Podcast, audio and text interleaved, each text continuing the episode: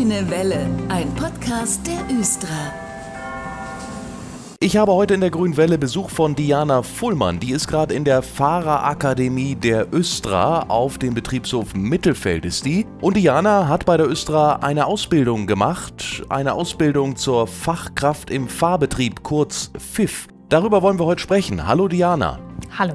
Diana, äh, fangen wir mal vorne an. Als Kind haben die meisten ja immer ganz klare Vorstellungen vom zukünftigen Beruf. Tierärztin, Astronautin. Wie war das eigentlich bei dir? Wolltest du schon immer Busfahrerin werden? Also ich hatte nie so richtig einen Wunsch, was ich werden möchte als Kind.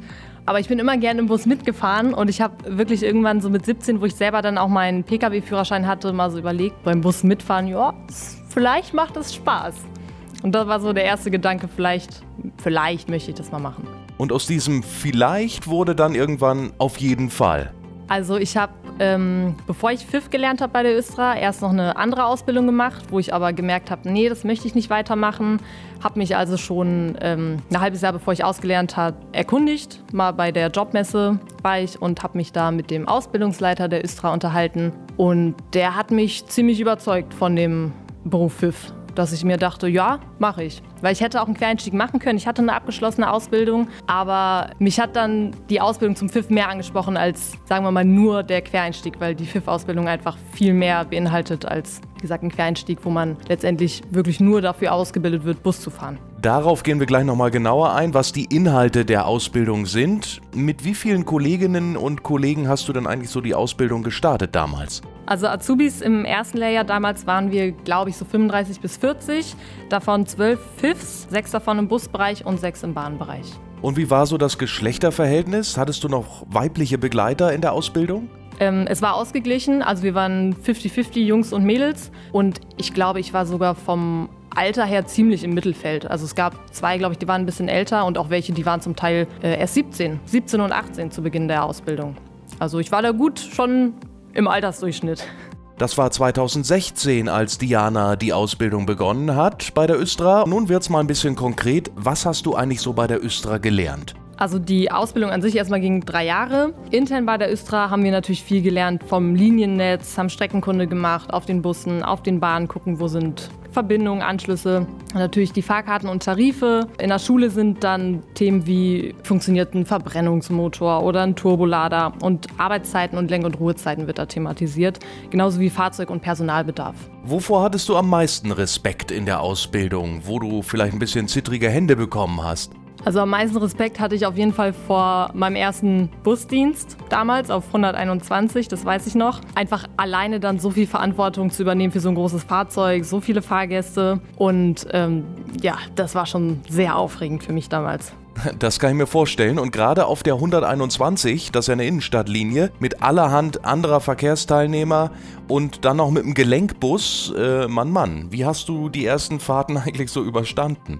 Also vor meinem allerersten Dienst auf der 121 bin ich erstmal die komplette Runde, bevor ich ablösen musste, mitgefahren bei dem Kollegen nochmal zu gucken, ob es sich eine neue Umleitung gibt oder eine neue Haltestelle vom Himmel gefallen ist, die ich noch nicht kenne. Ähm, Habe ich mir also komplett nochmal angeguckt, genauso wie dann, nachdem mein Dienst angefangen hat, äh, eine Mitazubine damals auch noch die erste Runde mitgefahren ist. Und somit saßen wir quasi immer noch ein bisschen zusammen in dem Boot, dass es schon leichter dann für mich war, danach die Runde allein zu bewältigen. Aber die anderen Kolleginnen und Kollegen haben dich sicher auch gut unterstützt bei der ersten Busfahrt durch Hannover, oder? Genau, also gerade die äh, Hofdienst-Sachbearbeiter, wenn die sehen, dass man als Neuling reinkommt, wissen, man hatte gerade den ersten Dienst oder erste Diensthälfte, die kommen dann auch schon mal und fragen, wie geht's dir, ist alles gut gelaufen, haben auch immer ein offenes Ohr dann, wenn irgendwas gewesen sein sollte, wenn Fragen da sind. Ist eben toll bei der Östra zu arbeiten. Diana, du hast mir erzählt, Bus ist das eine, aber Bahnfahren hast du auch noch bei der Östra gelernt. Wieso? Also ich hatte während der Ausbildung damals von Kollegen gehört, es ist auch möglich, Bus und Bahn zu fahren, woraufhin ich dann meinem Ausbilder gegenüber öfter mal den Wunsch erwähnt habe, dass ich auch gerne noch Bahn fahren würde. Und der sagte dann,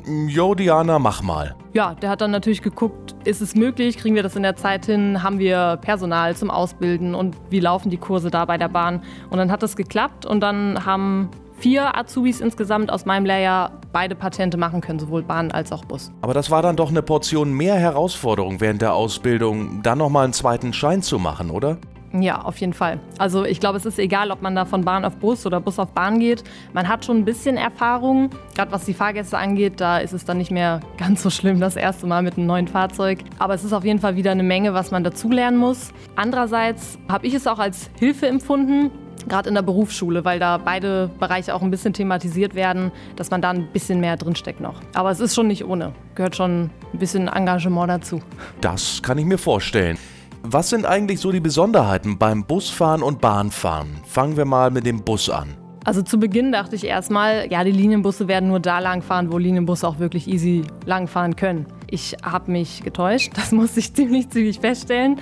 Ähm, deshalb, also für mich ist am besondersten eigentlich, wenn man da schmale Straßen hat oder es steht wieder irgendwo ein, ein LKW mitten auf der Straße, dass man da rumfährt, das natürlich mit einem großen Fahrzeug easy hinkriegt, mit ein bisschen Übung. Aber das macht es einfach besonders, weil wenn es den ganzen Tag nur geradeaus gehen würde auf großen Straßen, dann wäre das auch keine Herausforderung mehr. Also die Flexibilität ist da so ein großes Thema für dich. Ja, genau, die Flexibilität. Genauso wie wenn mal irgendwo was passieren sollte und es das heißt, Leute, wir müssen Umleitung fahren, ist dann auch natürlich immer sehr aufregend. Gerade wenn man sich vielleicht in dem Stadtgebiet noch nicht so gut auskennt, ändert es sich spätestens dann.